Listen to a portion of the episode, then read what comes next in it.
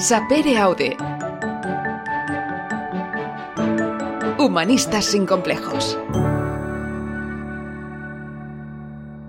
Bienvenidos a Sapere de Humanistas sin complejos. Hoy de, nuevo abrimos las puertas de esta aventura hecha podcast donde hoy hablaremos de una figura controvertida que es ah, pues protagonista de la actualidad en ah, nuestro país desde hace ya pues unos cuantos días en el que pues se van ah, dando noticias a, cuentagotas y es eh, sin duda pues la figura del rey emérito, del rey Juan Carlos I de España y en el que pues obviamente hoy va a ser el protagonista de nuestro podcast. como no, como siempre, a mi ver a alguien que ha podido pues ah, degustar el libro de nuestra invitada de hoy, de Pilar Eire. Alexis Piquer, ¿cómo estás? Bienvenido. Hola Eduard, estoy muy bien, muy contento de, estar aquí de, nuevo y, y, sí, hoy siendo un podcast humanístico creo que habrá un poquito más de salseo, ¿no? sí, claro, esa es otra. Ese, hay que intentar darle, yo creo que, el, ah, el punto de vista histórico que, merece este tema sin caer, obviamente, ¿no? En, esto que tú decías, ¿no? En estos otros puntos de vista que se le están dando a una figura, como decíamos, que ahora mismo pues es ah, protagonista pues por, por muchos detalles y está, pues, obviamente, muy discutida su figura en representación de, este país. Uh, Pilar Eire, ¿cómo estás? Bienvenida. Hola Edu y Alexis, ¿qué tal? Encantada de estar aquí con vosotros. El placer es absolutamente nuestro. Te agradecemos muchísimo porque hay que se debe decir que aparte Pilar ya acabó la fase de entrevistas de mm. lo que es su último libro y mm. pues obviamente te agradecemos tu amabilidad y tu disponibilidad para que aceptaras también venir a charlar con, nosotros. Entiendo que ha, sido una, una pasada, ¿no? El, mm. eh, yo creo que las, las expectativas que ha generado un libro como este teniendo en cuenta todo lo que ha pasado. Entiendo que no has parado, ¿no? Bueno, la verdad es que he hecho 200 entrevistas. El otro día me enviaron el listado de las actividades que habíamos hecho y han sido 200. O sea que mm, tú piensas que eh, lo normal, yo saco más o menos un libro cada año, cada año, cada año y medio, y dos meses al año me lo, me lo paso viajando con el libro, porque ahora no solamente tienes que escribirlo, eh, sino que tienes que promocionarlo. Y me paso viajando por toda España con el libro debajo del brazo, como hacían los buhoneros de antes, ¿no? que llevaban su producto, su crece pelo de feria en feria. Bueno, pues ya hago un poco lo mismo, bueno, lo hacemos creo que todos los autores, y este año por motivos de la pandemia, pues la verdad es que no lo hemos podido hacer. Entonces todo han sido pues Zoom, yo me he vuelto una especialista, una virtuosa de todo este tipo de, de conexiones, Skype, directos, teléfono, eh, bueno, he hecho también alguna televisión, esto también es verdad, pero, eh, pero básicamente son 200 entrevistas o 200 intercambios eh, pues de conversación o de foros o, bueno, conversaciones con amigos como esta que ahora tengo con vosotros, pues eh, básicamente desde casa. Claro, hay quien pensará que aquí hay cierto oportunismo a la hora de escribir este libro y ni mucho menos. Tú de hecho te encontrabas escribiendo otra, otra novela, ¿no? Y un poco pasó todo esto y decidiste un poco eh, redirigir un poco eh, la, la, trama de esa, bueno, de este libro, ¿no? En este caso, dirigido también a la figura del rey. Bueno, la verdad es que no es un libro periodístico, ¿eh? no es un libro escrito así al albur de las últimas eh, em, informaciones. Es una biografía del rey, una biografía pura y dura. Empieza cuando, cuando él nació, ah, explico también sus antecedentes, eh, dónde nació, por qué nació en Roma, quiénes eran sus padres, qué expectativas había en el momento en que él vino al mundo. nació casi en un cine, estuvo su, madre se puso de parto viendo una película de Rolf Flynn en un cine en, en Roma y él muchas veces, don Juan Carlos muchas veces dice, bueno, eh, estuve a punto de nacer en un cine y mi vida es como una película de buenos y malos. O sea que realmente desde ese hecho curioso del nacimiento hasta su patético final, ¿no? que también describo, pero básicamente es una biografía que yo quiero que perdure. De hecho, eh, no es una biografía bueno, que, salió el, eh, a principios de noviembre y todavía, y espero que sea que permanezca como las otras biografías que he escrito, como la de la madre del rey, la de Franco, o la de mm, la abuela o de mm, Eugenia de Montijo, eh, varias biografías que he escrito, pues yo desearía que esta biografía de don Juan Carlos pues permaneciera como una obra más sobre su vida. La gente no va a buscar aquí el último, el última noticia que ha pasado porque eso sale en los periódicos, lo conocemos por los periódicos, nadie puede combatir eh, con la inmediatez de los periódicos, sería una cosa absurda y además sería muy aburrido porque entonces enseguida el libro quedaría obsoleto. Em, es un libro en el que yo pongo mucha acento en la infancia de don Juan Carlos porque creo precisamente que en esa época de su vida es cuando se formó el ser humano que conocemos. Y Pilar, ¿por qué el libro en, en este momento? ¿Qué te ha llevado a escribir sobre la historia y la vida del rey emérito? Bueno, a ver, la verdad es que, mira, Alexis, es un libro que me pedía eh, eh, la gente, ¿no? Yo cuando, yo he escrito casi una docena de libros relacionados con la familia real y cuando iba a presentar mis libros, aunque fueran novelas o otro tipo de libros, la gente me decía, ¿para cuándo el libro de don Juan Carlos? ¿Para cuándo? He escrito, no quiero decir, soy eh, periodista activo, he escrito miles de artículos también sobre, sobre don Juan Carlos o sobre la familia real y me pedía la gente, me decía, tienes que escribir un libro de don Juan Carlos. Y entonces yo creo que se dieron en este momento varias em, bueno confluencias. Por una parte yo tenía a lo largo de tantos años y tanto escribir sobre ellos tenía mucha información eh, sobre don Juan Carlos mucha información que no había utilizado en otros libros. Tenía fuentes nuevas eh, fuentes nuevas que también eh, me dieron una visión distinta. Por ejemplo del matrimonio de don Juan Carlos y doña Sofía. Yo había escrito un libro sobre doña Sofía en el 2010 en el que doy una versión bastante diferente de la que doy en este libro porque tengo otras informaciones que en aquel momento no tenía. Y luego pues también se Em, la gente me decía, pero ¿qué le ha pasado a don Juan Carlos? La gente de mi generación, que, que, eh, bueno, que ha abarcado toda la vida, que es una generación casi paralela a la de don Juan Carlos, me decían, pero ¿cómo ha podido pasar esto?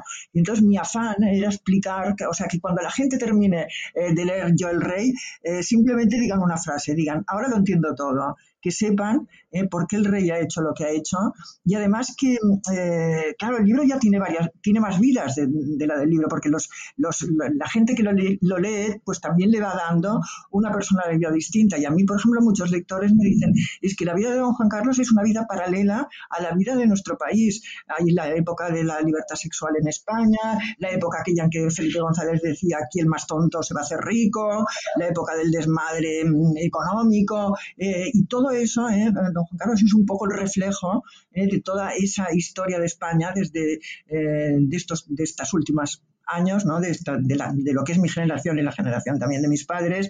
Y yo creo que yo estaba lo suficiente madura también como escritora como para poder acometer este libro, que realmente es un libro que me ha costado mucho escribir, como es obvio, y en el que he vertido toda, todo lo que he aprendido en todos estos años de, de escritora y de periodista. ¿Lo hubieras escrito cuando todavía era jefe de Estado? ¿O sería el mismo libro si el rey emérito todavía siguiese siendo jefe de Estado? ¿Tú qué crees? A ver, yo escribí mucho ¿eh? cuando el rey era todavía rey, o sea, fui de las, em, de las periodistas que quizás se la jugó más, porque escribí varios libros en los que conté el primer, por ejemplo, el, episodio de la muerte de don Alfonsito, eh, escrito con todo detalle, que sabéis que fue, era don, don, Juan Carlos el que puñaba la pistola, fue un accidente, obviamente, eh, pero con detalle creo que fui yo la que lo conté por primera vez en un libro que se llamaba Secretos y Mentiras de la Familia Real, que salió hace casi 20 años. yo contaba con el testimonio de la única persona ajena de la familia que estaba presente y entonces lo escribí y Juan Carlos era, era rey y rey, todo el mundo decía que se moriría con las botas puestas y que nunca iba a abdicar y que nunca iba a dejar de ser rey. O sea que yo conté mucho, pero bueno, em, este lamentable crepúsculo que ha tenido don Juan Carlos, que también ha venido dado por todo lo que hemos ido descubriendo eh, y todo lo, que, todo lo que hemos ido contando, todo lo que ha contado la prensa extranjera, sobre todo sobre los tejemanejes económicos de don Juan Carlos, eh, pues creo que eso le da una dimensión trágica, ¿no? Otra dimensión al libro que probablemente si lo hubiera escrito hace 10 años, pues no la tendría. Precisamente hablando de, dimensiones, como bien apuntas, incluso lo has comentado antes, que su nacimiento fue casi como de película, su vida mm, lo, ha sido o lo está siendo, eh, con un argumento de aquellos complejos o de una de estas series ahora que nos proponen, ¿no? que, nos, que nos dicen que veamos, ¿no? Eh, sin duda muy interesantes. Claro, yo creo que el, el vivir eh, obviamente en un entorno tan pues, aristocrático, ¿no? Hace que tengas una percepción muy distinta de lo que son los, los problemas quizá del resto de, ciudadanos, ¿no? que obviamente vivimos en, en, otra realidad. Esto quizá le ha hecho, y por lo que también he leído ¿no? en algunas entrevistas que tú has comentado, que él considere que quizá lo que ha pasado a su alrededor, tanto su familia a nivel de polémica ¿no? y como él mismo, que quizá no, que no, no hubiera para tanto, ¿no? Bueno, a ver, Edu, esto de que él ha vivido entre algodones y siempre ha tenido eh, todo tipo de, de, prebendas y de privilegios, pues la verdad es que no. Yo ya explico en mi libro, claro, todo relativo. Tú me dirás, pues al lado de lo que mm, pasaban, yo que sé, en, el, los mineros de Asturias, pues lo suyo no era nada. Evidentemente que todo es relativo, pero al lado de lo que eran las familias reinantes de aquella época, llevaban una vida relativamente modesta. De hecho, don Juan vivía prácticamente de la limosna, por decirlo con una palabra fea, eh, de los grandes de España, de, los, de un tanto que pasaba cada uno. Y cuando empezaron a ver que las posibilidades de que don Juan fuera rey de España eran remotas, pues estos eh, nobles iban dejando de contribuir y la vida de ellos tampoco era una vida eh, de, bueno, de, despilfarro ni muchísimo menos. y yo creo que pienso que aquellos años, y luego en sus primeros años de matrimonio, Franco los tenía muy sujetos, les daba al mes 60.000 pesetas, que que bueno, que eran, no era un sueldo de, yo qué sé, de, eh, era, era, dinero, pero era, era una cantidad bastante modesta en aquella época, ¿eh? o sea que tampoco en sus primeros tiempos de matrimonio pues también tenían que mirar eh, lo que gastaban, dice que les contaban, hasta las Coca-Colas no les medían, decían, hombre, es que esta semana ustedes han tomado muchas Coca-Colas, podrían tomar agua del grifo, que el agua de, Madrid, el agua de Lozoya de Madrid es buenísima, o sea, hasta, hasta este tipo de detalles les fiscalizaban. Entonces, yo pienso que empezó a pensar, ¿no, don Juan Carlos, que ahí está precisamente el origen eh, de, su codicia, ¿no? Él empezó a pensar pues que se merecía más, que estaba haciendo mucho por España, que no hacía otra cosa eh, que dar audiencias, que viajar, que pasar en de que hacer em, contratos, que hacer, en fin, que poner en, contacto el, gobierno de España con sus hermanos árabes, que su vida era una vida de sacrificio, eh, que estaban, que les contabilizaban todos, incluso su vida íntima, pues Franco estaba ahí encima porque no le dejaba ni siquiera con sus, eh, con sus parteners ocasionales. Y entonces yo creo que él empezó a pensar pues que se lo merecía, ¿no? Que se merecía esas comisiones. También pensemos que en principio eh, entonces tampoco estaban prohibidas las comisiones. ¿eh? Entonces él, él pues cobraba, empezó a cobrar comisiones, empezó a tomar el gusto por el dinero y yo creo que él piensa todavía ahora, ¿no? Piensa que esto le es debido. O sea, yo realmente lo he explicado en el libro, que él no es consciente de, de, de que haya hecho mal. O sea, él dice, pero si esto lo hace todo el mundo. Cuando le, por ejemplo, cuando le dijeron eh, lo de Urdangarín, ¿no? que empezaron a explicarle, bueno, es que utiliza fondos públicos para eh, sus empresas privadas y tal. Él dijo una frase que yo creo que también se puede aplicar a su forma de entender eh, la vida. Bah, estáis exagerando, no será para tanto. ¿eh? O sea, yo pienso que él en estos momentos ni siquiera ahora puede pensar que ha hecho mal, porque él piensa que ha hecho mucho por este país, ¿eh? que se le ha jugado muchas veces y que se merece todo lo que tiene. Pilar, ahora que hemos entrado en, materia, me gustaría volver un poco a esa fase en la, que, el rey emérito era niño y adolescente. Hay una frase en el libro que destacas y es que a partir de cierto momento parece que todas las esperanzas de esa familia se, se pusieron eh, en Juanito y me gustaría que nos explicaras un poco cómo fue esa infancia del rey emérito, esa etapa también que explicas de los internados, que creo que no lo pasó demasiado bien, y cómo cambia la atención que se pone y el cuidado que se pone sobre, sobre, sobre, sobre el rey cuando tiene ese primer encuentro con Franco y, la familia prevé de que, de que, de que pueda hacer buenas migas. Bueno, claro, él, es un niño.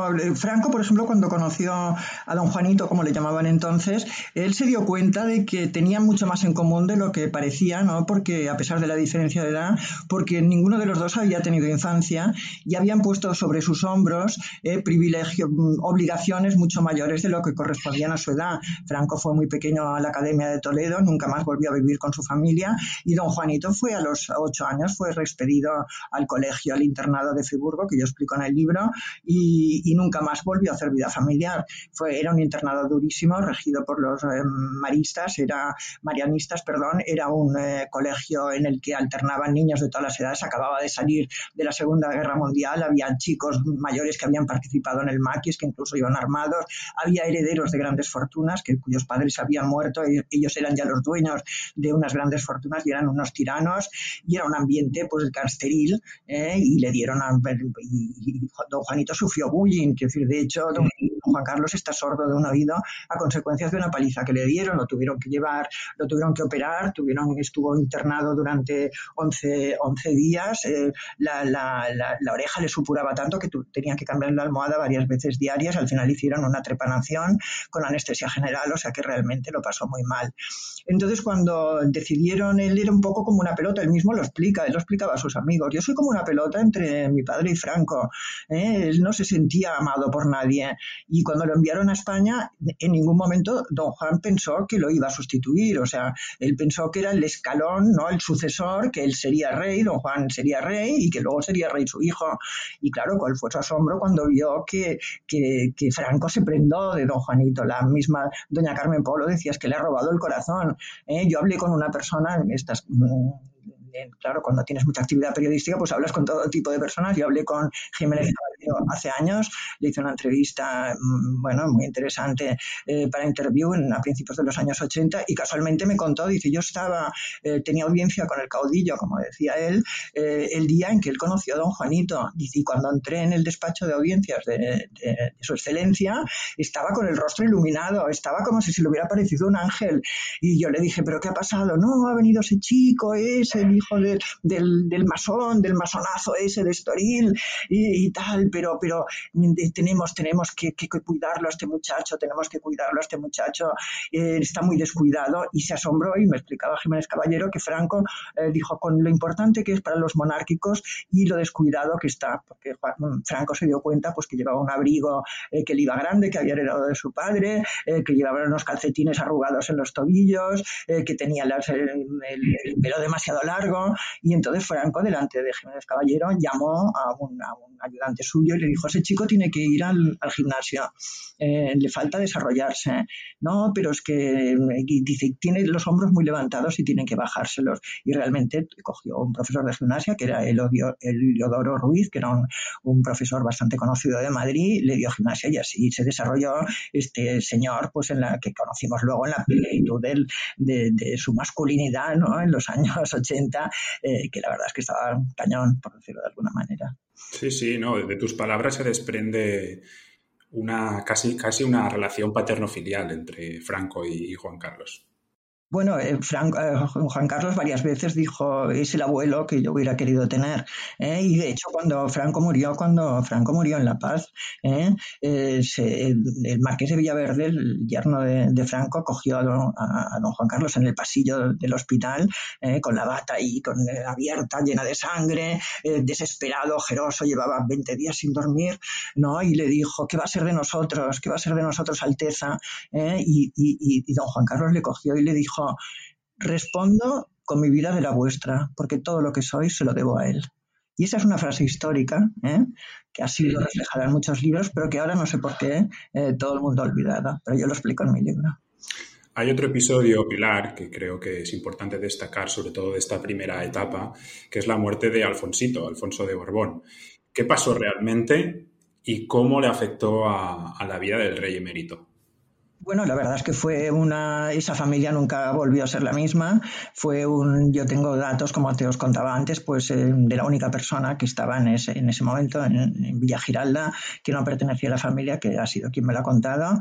Fue un accidente, había una sala de juegos en el último piso. don Juan Carlos estaba entonces, era cadete de la, de la Escuela Militar de Zaragoza, tenía 18 años y Alfonsito, que era tan listo que le llamaban Senequita, tenía 14, era un niño listísimo, inteligentísimo y creo que hiperactivo, eh, por lo que me contaba este amigo suyo, que no paraba ni un momento y subieron, tenían una pequeña pistola, una pistolita que no a mí me han contado que se le había regalado Franco, una pistolita de calibre 22, que es una... Mm, eh, y bueno, y estaban haciendo blanco en una diana y el hiperactivo don Alfonsito pegó un salto delante de don Juan Carlos y la bala fatal se le clavó entre los ojos, fue un solo tiro, eh, limpio, no le deformó el rostro en absoluto. Y cuando oyeron estaban, estaban los padres en, Villa Giralda, subieron corriendo las escaleras y ahí tuvo lugar ese, ese hecho atroz, ¿no? De que, de que don Juan envolvió el cuerpo cuerpo de su hijo todavía caliente en una bandera de España que tenía en la escalera y cogió a su hijo por el cogote, a don Juan Carlos, lo hizo arrodillarse y le dijo, jura que no lo has hecho a propósito. Y ese hecho fatal, esa muerte tremenda, rompió la familia. ¿eh? Doña María pues entró en un periodo de, de alcoholismo. El alcoholismo es enfermedad, como sabemos todos. Estuvo en tratamiento en, Suiza varios años, alcoholismo y depresión. Eh, don Juan, eh, don Juan es muy curioso porque hay una historia muy bonita Don Juan. Una persona que yo conozco estaba hablando de Juan, era un hombre que se reía, lleno de vitalidad, grande, alto, eh, un gran comedor, le gustaba fumar, tenía una conversación fantástica y tal, y estaba en medio de una carcajada y este, esta persona le dijo, ¿cómo se nota que es usted una persona que ama la vida? Y don Juan cambió, se le mudó el rostro, ¿no? Le cogió de la muñeca a la persona que se le había dicho y le dijo, eso nunca, no olvide usted que está hablando con un hombre al que se le ha muerto un hijo. Y, bueno, y el mismo don Juan Carlos nunca volvió a ser el mismo. Ha tenido desde entonces pues episodios de melancolía, de tristeza. La única foto, la única fotografía que tiene en su mesa de despacho es la de don Alfonsito y muchas veces se coge la foto de su, de su hermano ¿eh? y le ha dicho a personas que yo conozco a nadie querido como él. O sea que de ese episodio nadie, nadie en esa familia salió intacto. Sí que es cierto que justamente después, al menos eso es lo que narras en tu libro, coge como una vertiente hedonista, ¿no? Eh, si, ya tenía historias de amor y romances, em, parece que, se lanza a una vida sexual todavía mucho más, más plena, llena de, fiestas y, que como parece que, quiere olvidar lo, que ha sucedido, eh, dando la espalda a, la situación que, vive en casa, su familia. Nosotros tenemos el testimonio de, la, de su novieta de entonces, bueno, que fue, su amante durante cuatro años, ¿no? Eh, que es la condesa italiana Olguina de Rovilán. Esa misma Navidad, eh, don Alfonsito murió en, Semana Santa, y esa misma Navidad fue a una fiesta de final de año, ¿no? Que hacían en un, hotel, yo también lo cuento en el libro, en un hotel de Estoril, y, don Juan Carlos, bueno, don Juanito, como lo llamaban entonces, aparte de que llevaba una cinta negra de luto en la, en la manga de la chaqueta, pues se comportó con total naturalidad, bailó, rió y de hecho tuvieron, ella lo explica en sus memorias, un libro que escribió eh, pues no hace mucho, hace 10 o 12 años, en sus memorias explica que él tenía un, un, Volkswagen Escarabajo en esa época y en el asiento de atrás de, este Volkswagen pues consumaron su primera relación sexual. O sea que ella misma dice, a mí me parecía que hacía poco de esa tragedia eh, para que estuviera tan contento, pero sí que es cierto que eh, nosotros tenemos la visión de don Juan Carlos pues de una persona que se ríe, campechano, que hace chistes, eh, bromista y tal, pero está atravesado por graves episodios de melancolía, de depresión, de ira. Es una persona eh, que tiene ataques de ira, coge un teléfono, lo puede tirar al suelo.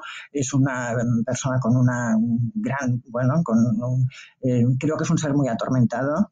¿Eh? y bueno, y así ha hecho, así ha tenido la vida que ha tenido, que ha tenido una vida. Yo he escrito novelas, he escrito eh, biografías de personajes eh, históricos, pero es que, lo que todo lo que pasa en la vida de don Juan Carlos es que parece mentira que pueda pasar en una sola vida humana, porque ahí ha habido de todo, amare, amores, amantes, desgracias, tragedias, muertes, asesinatos, codicia, absolutamente todo lo que es la, vida de un ser humano. O sea, es que, es que esto es increíble, la vida de don Juan Carlos, es que es una vida de película, como él dice. En el año 47, Pilar, eh, se restablece en España la monarquía con la aprobación de la ley de sucesión de la jefatura del Estado. Mi pregunta, Pilar, es eh, ¿por qué? O sea, ¿cuál era el caldo de cultivo eh, que se daba en esta sucesión de Franco? ¿Era franco monárquico? Y por contra, fue el rey eh, emérito franquista. Eh, llegó a respaldar en algún momento el régimen franquista. ¿Qué es lo que ocurría? Por supuesto, o sea, no solamente Franco era monárquico, sino, sino que la monarquía era franquista. Alfonso XIII contribuyó con un millón de pesetas, que era mucho dinero, entonces a que triunfara el golpe de Estado de Franco en el 36, eh, consiguió que Mussolini, creo que era 12, 12 aviones de caza, que cediera 12 aviones a, la causa de los nacionales y en todas, bueno, hay una serie de cartas y de telegramas y de comunicados que hace a, a Franco en aquella época que dan vergüenza ajena, que los ha recogido, pues, por ejemplo, Rafael Borrás en casi todos sus magníficos libros, eh, que dice, veis, creo que no puedo dedicarme a usted indirectamente, pero permítame que le felicite por estas victorias que está consiguiendo. O sea, da auténtica vergüenza leer el grado de, de, halago y de, sumisión hacia Franco que tiene Alfonso XIII y que luego continuó su hijo, porque su hijo, recuerdo, recordad que, se, intentó sumarse a las filas nacionales, llegó hasta Pamplona y fueron los nacionales tribunales los que le dijeron que no participara precisamente para no comprometer a la monarquía en una de las causas de una forma tan clara.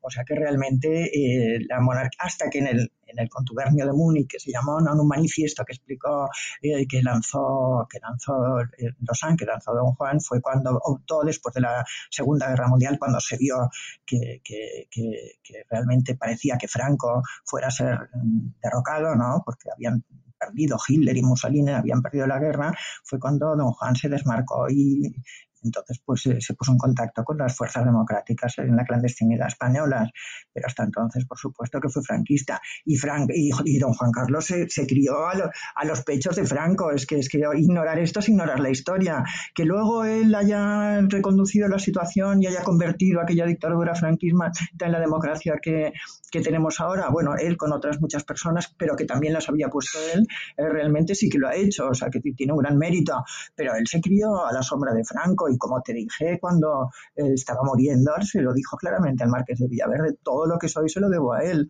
y realmente Franco era su hijo predilecto. Cuando, él, eh, cuando Franco le dictó el, testamento a su hija, eh, que ya apuntó a mano, luego lo pasó en una máquina de escribir que tenía ella, hizo añadir a mano que su sucesor era don Juan Carlos. O sea, él estaba convencidísimo, eh, Franco, de que don Juan Carlos iba a continuar su, su legado, que iba a haber franquismo hasta más allá de bueno, no sé si estaba convencido tampoco, porque también muchas veces don Juan Carlos le decía, tengo que aprender a, me tiene usted que dejar que esté en los consejos de ministros. Y Franco le decía, bueno, usted tendrá su propia forma de reinar cuando sea el momento. O sea que tampoco era tonto Franco y también sabía que las cosas iban a cambiar pero realmente, pues naturalmente que estuvo al lado de Franco y bueno, y fueron a pasar veranos a Meirás y, sus hijos, eh, los príncipes, llamaban abuelito el abu a Franco, o sea que realmente que su supervivencia o su futuro dependía eh, de Franco y realmente se pusieron en sus manos.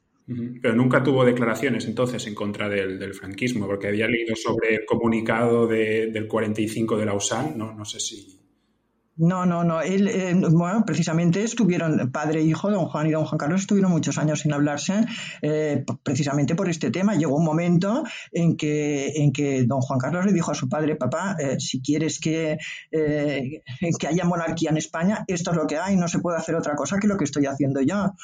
Sea que realmente, y además muchas veces se lo reprocha a su padre, don Juan Carlos, tú no conoces España, tú conoces la España que te cuentan los cuatro que vienen aquí, y te cuentan una España que no existe.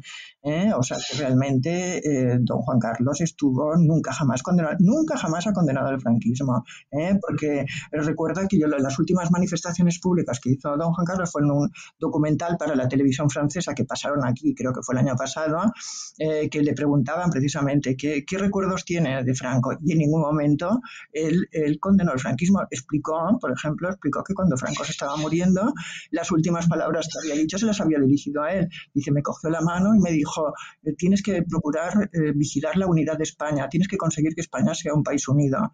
Y en ningún momento eh, dijo una frase de, o sea, que yo creo que, don Juan Carlos en ningún momento ha renegado de, ahora, también te digo esto, que él ha conseguido, consiguió con la ayuda de Torcuato Fernández Miranda y de otras muchas personas, consiguió eh, reconducir la situación, ir yendo de la ley a la ley, como se decía entonces, eh, convertir este país que estaba en plena dictadura, pues convertirlo en un país moderno eh, dentro de las democracias europeas.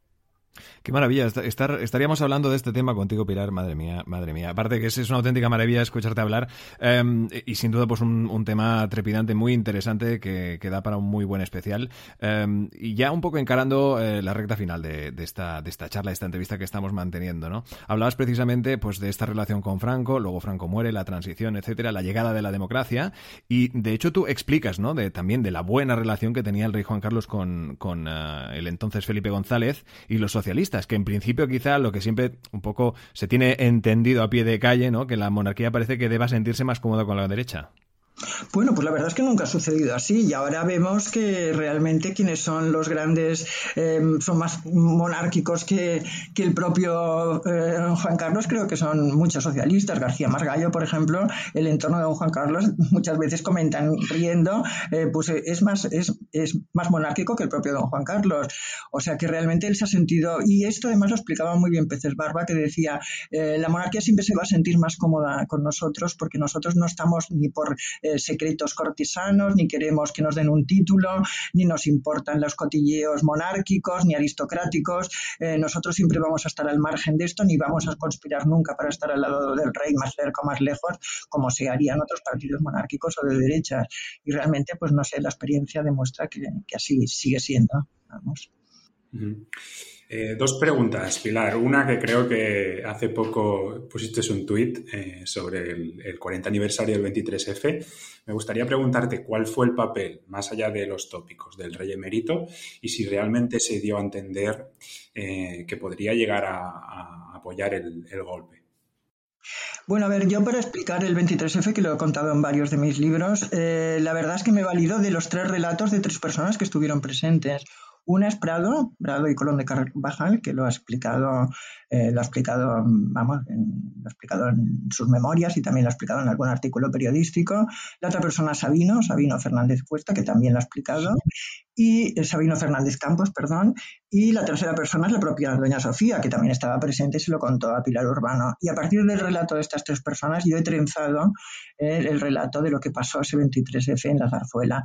Yo creo, a ver, mi teoría, que, bueno, que eh, he hablado, lo he hablado con mucha gente y en parte me han dado la razón y en parte también ha sido reflejada en otros sitios, es que en esa época el gran, em, las relaciones entre Suárez y el rey eran pésimas, de pasar, de tenerse un amor em, loco, de estar, eh, de estar todo el día juntos, de tener un proyecto común, de estar eh, encandilados el uno con el otro, pasaron a odiarse, concretamente don Juan Carlos pues eh, hizo todo lo posible pues para cargárselo, ¿no? Porque conspiró, hablaba mal de él, bueno, hizo 50.000 cosas, incluso se dice que lo agredió hasta físicamente y, y, yo creo que pues para conseguir eso pues coqueteó con los estamentos militares, lo iban a visitar y él decía, bueno, y don Juan Carlos siempre decía, bueno, es que yo prefiero que vengan a verme a mí a que se vayan a conspirar a la cafetería tal, ¿no? Y prefiero que lo cuenten todo aquí en la zarzuela y quizá, quizá algún militar o algún mando militar creyó eh, que, que, don Juan Carlos les estaba dando carta blanca. De hecho, cuando él llamó a todos los capitanes generales que había en ese momento para que pusieran, bueno, para explicarles cuál era su punto de vista, la mayor parte de ellos dijeron, pues yo creía que su majestad también estaba en el golpe. Otros dijeron, eh, pues qué pena, vamos, vamos a obedecerle, pero qué pena.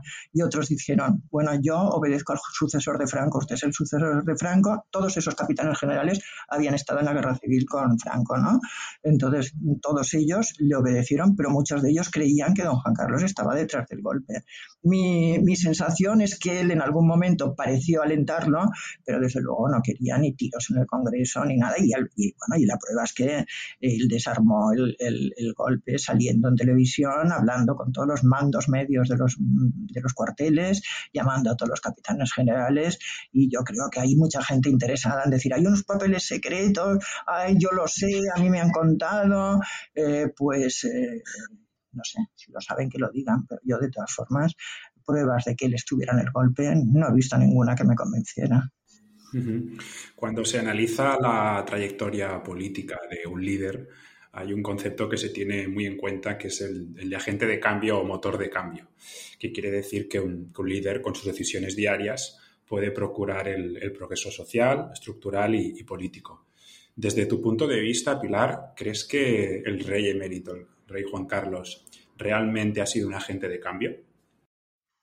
Hombre, a ver, yo creo que en los años 80 y los finales de los 70 y los años 80, eh, creo que fue un rey icónico que representó, bueno, que pasó este país de la Edad Media a la modernidad y España se puso de moda durante los Juegos Olímpicos. Yo recuerdo, yo estaba aquí como estaba cubriéndolos para televisión española y vinieron todos los reyes que había en el mundo, cenaban juntos, estaba solicitadísimo cuando incluso los, los atletas los decían, es nuestro talismán, es que cuando viene siempre gana ganamos. El mismo Jordi Pujol decía, nos decía a los periodistas, tenéis que resaltar su papel. Eh, Jordi Pujol decía, nos explicaba a los periodistas, no hay nadie que entienda el hecho catalán tan bien como, como don Juan Carlos. Se metió a la oposición, a los catalanistas, a todo el mundo en el bolsillo. las, monarquías europeas iban a Maribén como el que iba a Montserrat, quiero decir, a presentarle sus respetos. O sea, él creo que fue, dio una imagen de España, fue un gran relaciones públicas y dio una imagen de España pues absolutamente distinta esa de, Franco, del Pardo, esa España oscura, triste, ¿no? De mantilla negra y de eh, y creo que en ese, en ese sentido sí que estuvo al frente y, modernizó este país. Ahora, con este inmenso poder que tuvo, luego todo lo desbarató. Esto es una pena porque, porque hubiera podido pasar a la historia como el gran rey, ¿no? la gran esperanza, el reflejo en el que, en el que mirarse todos los reyes del futuro y realmente todo ese capital que tenía, todo eso que consiguió en los años 90, luego lo ha, lo ha, lo ha lo ha desperdiciado absolutamente. Todos sus últimos hechos han anulado todo aquello que hubo bueno, pero yo creo que sí, que se puso a la cabeza de la modernidad y fue uno de los motores del cambio de este país. En relación a esto que comentas, ¿cómo crees que le juzgará la historia y qué, qué relación o qué visión tiene él de sí mismo, de su legado post-mortem? Bueno, como te os comentaba antes, yo creo que él no es consciente del mal que ha hecho, ¿no? No creo que, eh, que él piensa que, que, ha hecho mucho por este país. Además, claro, esta gente siempre están rodeados de personas que les dicen lo que ellos quieren escuchar, ¿no? Y está rodeado de personas que les dicen, hombre, pero si lo suyo, pero si ha sido fantástico, pero si gracias a los tesis este país era una nada y, y claro, si le están todo el día halagando y todo el día, pues la verdad es que él ha llegado a convencerse de que él ha hecho mucho más por este país de lo que este país ha hecho por él, ¿no? Para decirlo con una frase de Kennedy. Entonces yo pienso que, que la pena es eso, que su legado creo que ha quedado totalmente eh, anulado por sus hechos finales. ¿eh? Eh, la gente se acordará de él, pues del elefante de Botswana, de los sucesivos elefantes de Botswana que ha, que ha habido. Ha habido mucha impunidad y, oye, también es verdad que ha hecho muchísimas cosas mal. Este país no se merecía, eh, tampoco eh, no se merecía este final y tener un rey eh, corrupto, vamos a decirlo con todas las palabras, porque, porque es cierto que, que, bueno, que ha hecho, ha cometido muchas tropelías económicas, ¿no? Ah, veremos qué pasa, porque hay una, una, una instrucción abierta en Suiza, ¿no? Veremos que no le toque tampoco directamente, veremos lo que pasa en el futuro, eh, pero, pero yo creo, lo estamos viendo, es que no hay que esperar ni siquiera la, la historia que escribirán nuestros nietos, estamos viendo que ahora ya casi nadie se acuerda eh, de lo que ha hecho bien, ¿no? Que también ha hecho cosas bien, se discute, se dice que no es verdad, que han sido otros, que han sido los españoles, eh, que no ha tenido nada que ver, que se ha hecho al contrario, que se ha hecho a pesar suya, se está reescribiendo la historia, pero los que estábamos allí, entre los que yo me cuento, los que estábamos allí sabemos cómo fue y sabemos que él, eh, que él puso, él puso, él favoreció el cambio y estuvo al frente del cambio, aunque luego es una pena que todo esto lo, lo destruya. Él mismo ha destruido su legado. Él ha sido su mayor enemigo al fin y al cabo. Yo y el Rey, Yo el Rey, eh, editado por Esfera de Libros, hoy con uh, nosotros su autora Pilar Eire, que obviamente pues eh, ya veis que la charla da para, bueno, no os podéis llegar ni imaginar, estaríamos aquí a largas, largas horas, porque además, pues como bien decíamos antes, eh, es una vida pues muy interesante, apasionante y que pues de, de alguna forma da, da, que entender pues ciertas cosas que, que, se van contando, que van o que se están, que están sucediendo y que son portada, obviamente, en, en los periódicos y en los noticiarios, obviamente. Alexis, a nivel de reflexión que sacamos de la charla de hoy, porque yo creo que da para, para estar un rato pensando precisamente en una figura tan cinematográfica, ¿no? También, quizá. A mí me han quedado preguntas en, en el tintero, pero yo recomiendo a todas las personas, eh, Eduard, esta biografía de, Pilar Eire, porque, bueno, si tienen una mínima curiosidad de entender mucho mejor la vida que ha llevado el, el monarca y que lleva incluso, y, cuál fue su relación con la reina y, y la personalidad y de dónde viene esa personalidad. Eh, tiene detalles eh, muy interesantes y la recomiendo a, a todo el mundo y, y, que muchas veces nos quedamos eh, con los tópicos, con los prejuicios, con lo que se habla en la calle. Esto lo hemos comentado muchas veces aquí en, en este podcast y, y está bien ir un poquito más allá e indagar. Sin duda conviene tener todos esos detalles eh, y sin duda todas estas curiosidades de alguien que conoce bien después de años de escribir sobre esta figura y también pues de tener eh, esa cantidad, tal cantidad de información y datos que ha compartido en este libro que va por ya por su cuarta edición. No sé si hemos llegado a la quinta, Pilar, pero seguro que estaremos cerca, ¿verdad? bueno, son ediciones muy largas, ¿eh? porque son 70.000 libros los que están en la calle en estos momentos y, y la verdad es que estoy muy contenta, sí, porque la gente lo ha cogido muy bien y bueno, y cuando bueno, ¿y qué te voy a decir? Para un escritor este es el mayor, claro. eh, la mayor satisfacción es tener muchos lectores, francamente. Enhorabuena, muchísimas gracias por tu trabajo y cuídate mucho, Pilar. Gracias a vosotros, lo he pasado muy bien. Adiós, adiós.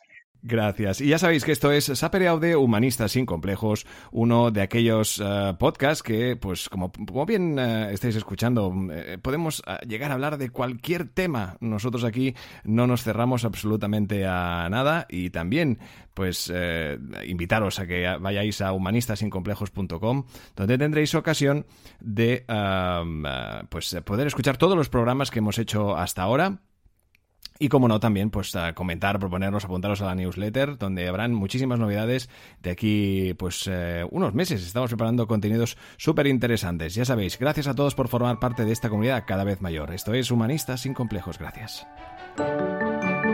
Sapere Aude. Humanistas sin Complejos.